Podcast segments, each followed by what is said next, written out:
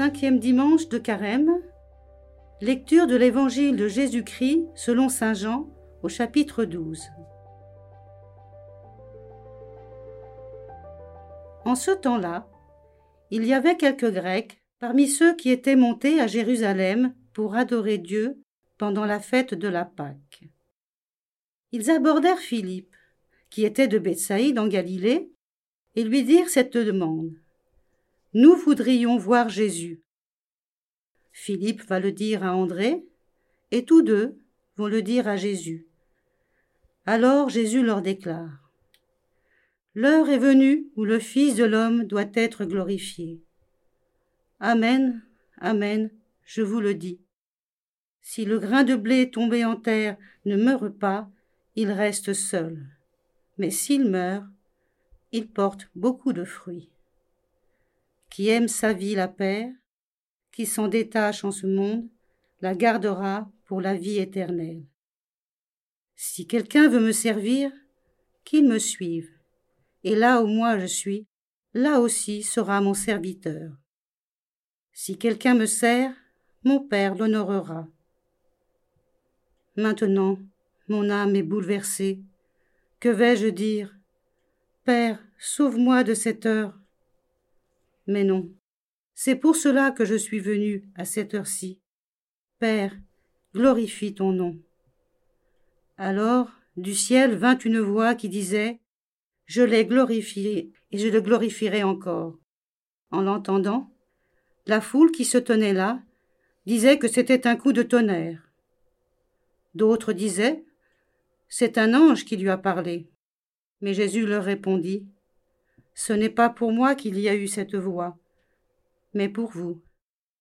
Maintenant a lieu le jugement de ce monde. Maintenant le prince de ce monde va être jeté dehors. Et moi, quand j'aurai été élevé de terre, j'atterrirai à moi tous les hommes. Il signifiait par là de quel genre de mort il allait mourir.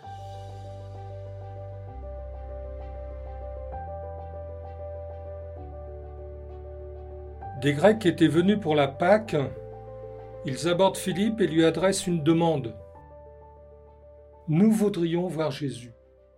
Pourquoi cette demande? Nous ne savons pas. L'auteur de l'Évangile se tait sur les motifs de leur démarche. Et ici, peu importe, la palette des motifs possibles reste donc ouverte, si bien que leur demande devient la nôtre nous voudrions voir Jésus. Pas seulement dans le pauvre auquel on tend la main, pas seulement dans un morceau de pain consacré, pas seulement dans sa parole écoutée et méditée, et même pas seulement dans l'intimité de notre cœur. Nous voudrions voir Jésus. Effectivement, nous sommes en quête, en attente de cette rencontre. Une rencontre sensible, en pleine lumière, une rencontre définitive et éblouissante. Oui, rencontrer Jésus est ce en quoi tout notre être est tendu. Et nous le rencontrerons. Nous le rencontrerons dans sa gloire. Et pour notre salut, car il nous y invite. Quand j'aurai été élevé de terre, j'attirerai à moi tous les hommes. Jésus a été élevé de terre lorsque la croix est venu tracer dans le ciel le signe du salut pour les hommes.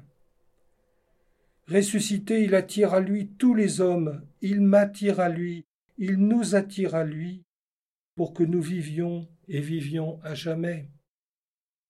Oui, tel est l'enjeu de ce regard que nous avons apporté sur notre destinée, sur notre vocation. Nous voudrions voir Jésus. Et nous le verrons parce qu'il nous attire à lui. Toutefois, il ne s'agit pas seulement se laisser comme aimanté par le Christ dans sa gloire. Pour nous attirer vers lui pour la vie éternelle, Jésus propose un chemin paradoxal. Si tu veux vivre, commence par mourir.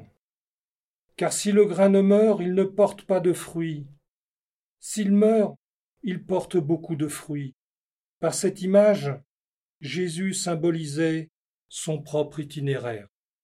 Là où les évangiles synoptiques placent à Gethsémani le lieu où Jésus donne sa vie au prix d'un violent combat intérieur. L'évangéliste Jean évoque ici, juste après l'entrée triomphale à Jérusalem, ce moment décisif du chemin emprunté par le Christ. Maintenant mon âme est bouleversée. Que vais-je dire, Père, sauve-moi de cette heure? Mais non. C'est pour cela que je suis parvenu à cette heure-ci. Père, glorifie ton nom. Ainsi le Christ Jésus acceptait d'entrer dans sa passion. Il subira les mensonges, les railleries, le procès injuste, la flagellation. Il devra porter sa croix, y être cloué. Ayant bu le vinaigre, il rendra son esprit. Mais ce renoncement à vivre par et pour lui-même n'était pas le terme de son chemin. Dans la nuit du milieu des ténèbres, le Père ressuscite le Fils.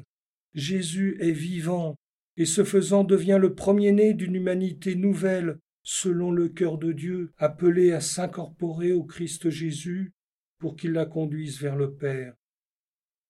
Le grain est tombé en terre pour mourir et donner beaucoup de fruits. Alors du ciel vint une voix qui disait Je l'ai glorifié, et je le glorifierai encore.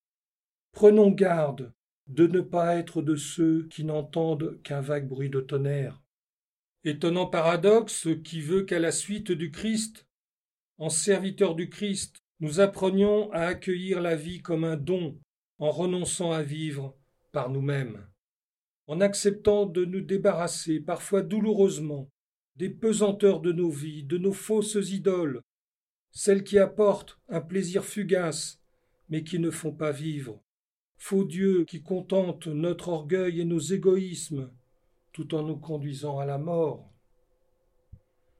Sans cesse nous avons à renouveler notre baptême, nous dépouiller de l'homme ancien pour revêtir l'homme nouveau. Quand j'aurai été levé de terre, j'attirerai à moi tous les hommes.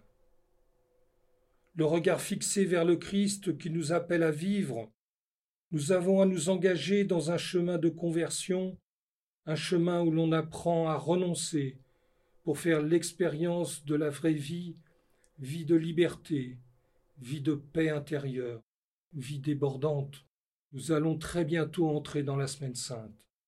Ce sera l'occasion de vivre avec le Christ ce grand mystère de la résurrection, source de vie éternelle, comme ultime réponse aux affres d'une mort qui n'a pas.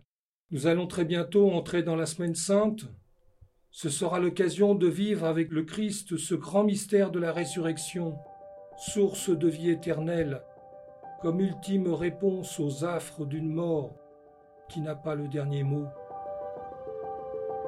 Dans la nuit de Pâques, nous accueillerons la vie dans une explosion de joie. Amen.